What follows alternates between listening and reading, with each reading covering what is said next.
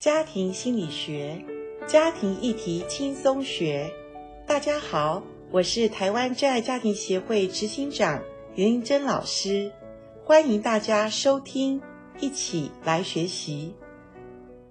今天我们在节目当中很高兴再次邀请到台湾真爱家庭协会的严玲珍副理事长来到我们节目里面。严老师您好，阿关你好，听众朋友大家好。连续几次哈、我们谈到了呃，我们跟青少年沟通方面的问题。如果你真的这方面很需要协助的话，你也可以上台湾真爱家庭协会的网站来跟他们联系。青春期哈、实在是一个好像不是那么容易相处，却是很可爱的阶段呢。其实我有时候看青春期的孩子很可爱欸耶，是啊，他们其实还是孩子，可是对他们又觉得他是大人了，所以他呃外表上是蛮高大的哈，可是是他里面却是非常小的一个孩子，他还是需要你的帮助。是他还是要像妈妈给我两百块，我要去做 什么，对不对？所以他还是依靠我们父母的。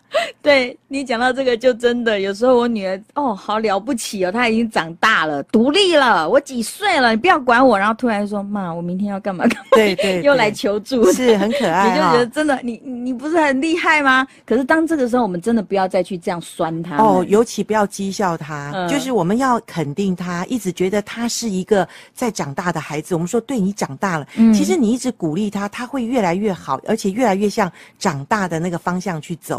对是，而且我们之前也谈到了，现在是二十一世纪后现代的孩子，跟我们在成长那个阶段非常不一样啊。我们青春期的时候有手机吗？我们的资讯有这么样取得容易吗？哦，我们那时候村子如果有一家买一个电视机，大家都跑到他家去看 了，是不是？老师，你看起来那么年轻，哪有那么有啦，哪有，哪就是那个代年代， 对，真假的 的真的，我们那时候晚上半夜看那个少棒，红叶少棒嘛哦，是不是？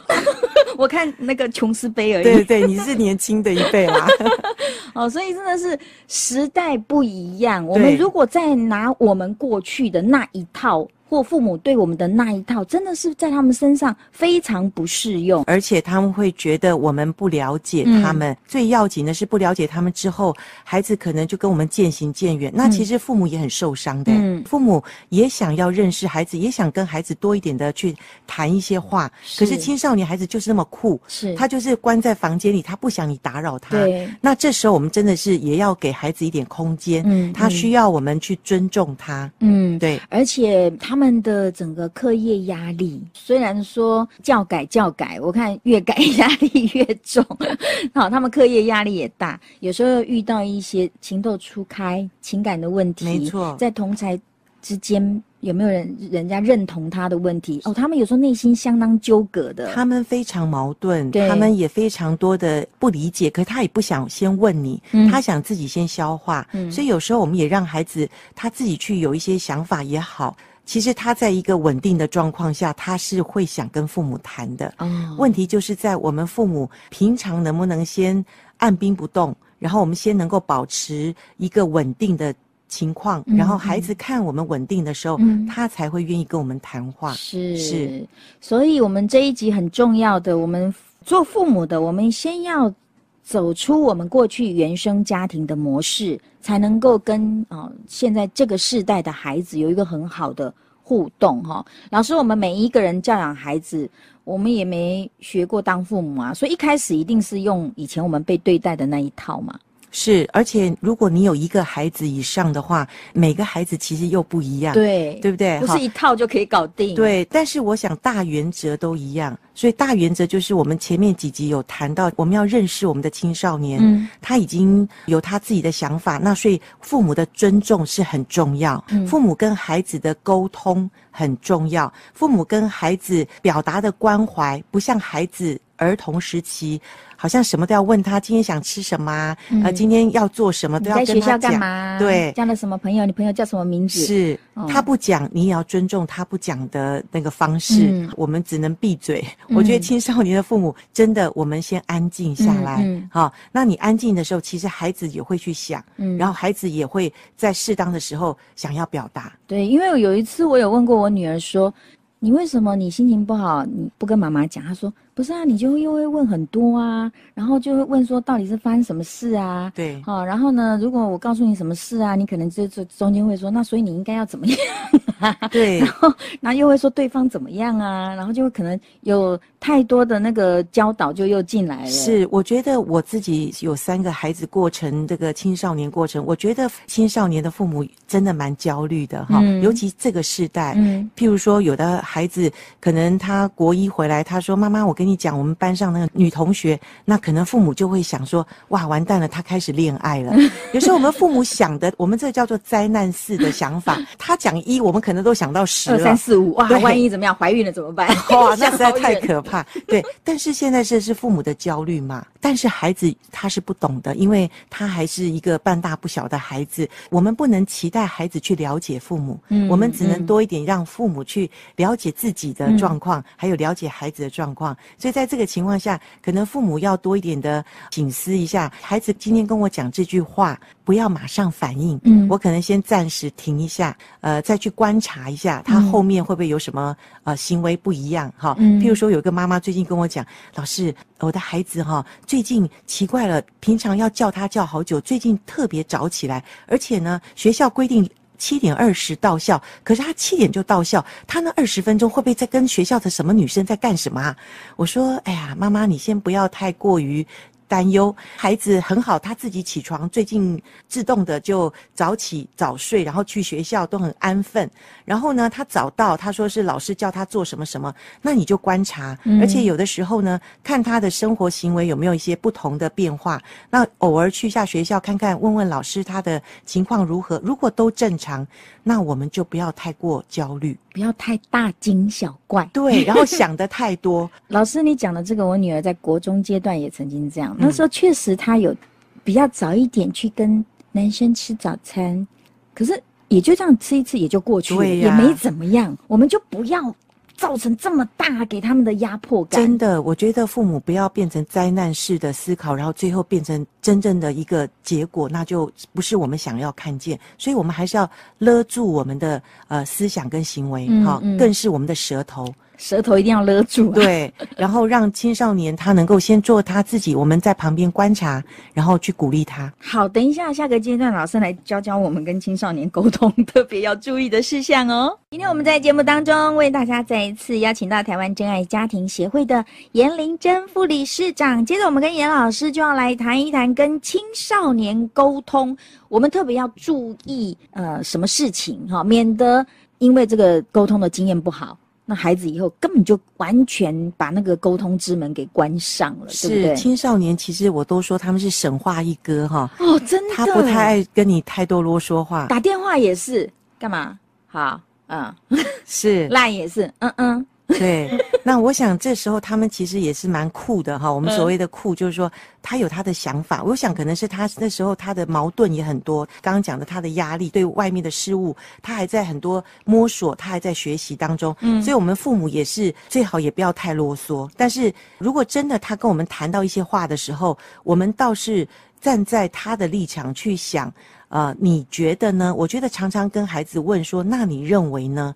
把他当做朋友去对话，哦嗯而不是上对下的那种教导、指责，然后告诉他应该怎么样，嗯应该怎么样，其实他就不想听了。嗯所以，我们就是像朋友一样，诶，你觉得怎么样？为什么是这样？诶，说来听听看，让孩嗯子能够谈一谈他的想法，因为这个时候的孩子他比较有逻辑性的思考，嗯所以他讲的话真的有时候还蛮有道理的。嗯，对嗯嗯，像有一次我女儿，她的手机那时候刚好是没有讯号，老师我已经一直学习嘞，她下课我都没有立刻追踪她， OK，然后可能是我忙了一阵子之后，哎，想说她应哎到家了没啊？有没有吃东西？打回家还没到家，我就打她手机，不通，哇，再打不通， 那个火就快要冒出来了，就在想他到底发生了什么哎干事？什么？对，然后你开始自己会想到关机是什么意思？我对对，一定想他在做什么坏关机，事。关机一定是做 坏事，这其中一定是有鬼。